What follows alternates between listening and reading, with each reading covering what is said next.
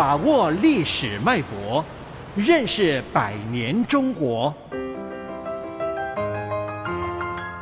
世纪长征，共赴国难，南京大屠杀。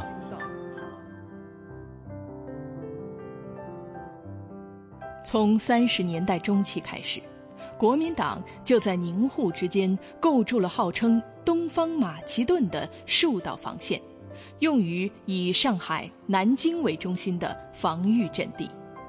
建设费用达四十九万多元。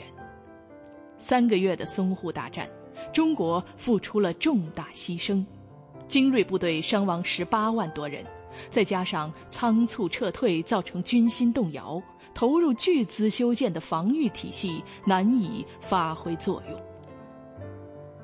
日军占领上海后，立即分兵两路直逼南京。一九三七年春天。蒋介石携夫人游览杭州。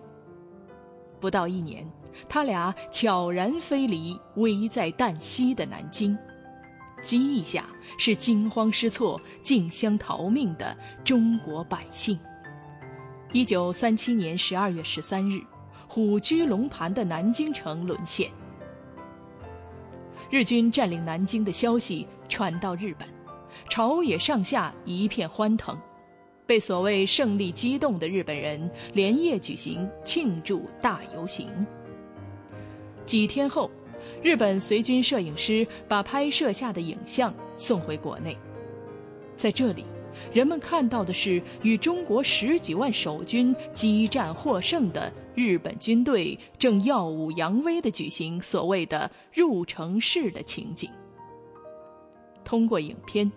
日本人认识了踌躇满志的华中方面军司令官松井石根。日本摄影师还尽力渲染中国军队溃败撤退后的狼藉场面，在中华门、中山门、和平门等处的城垣上下，四处散落着的武器弹药和丢弃的国民党旗帜。他们还伪造了皇军对中国人。十分友善的镜头，而战争后的惨象却被刻意的掩盖了。日军占领南京的那天起，南京城实际上就已经变成了血腥的屠场。从放下武器的俘虏，到和平的居民，从七八十岁的老人，到出生刚几天的婴儿，都成为日本的屠杀对象。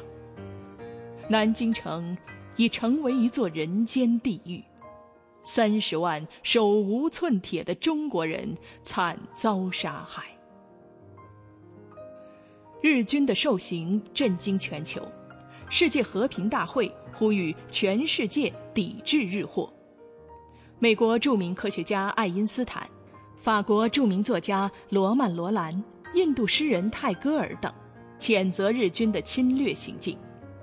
苏联政府向中国贷款一亿元，斯大林还派出飞行队和大约五百人的军事代表团来到中国帮助抗战。南京大屠杀五个月后，一九三八年五月二十日，两架中国轰炸机从日本上空胜利凯旋。中国空军没携带炸弹，投下的是由曾经留学日本的郭沫若。撰写的数万张传单。日本军阀发动的侵略战争，最后会使中日两国两败俱伤。希望日本国民唤醒军阀，放弃进一步侵华梦，迅速撤回日本本土。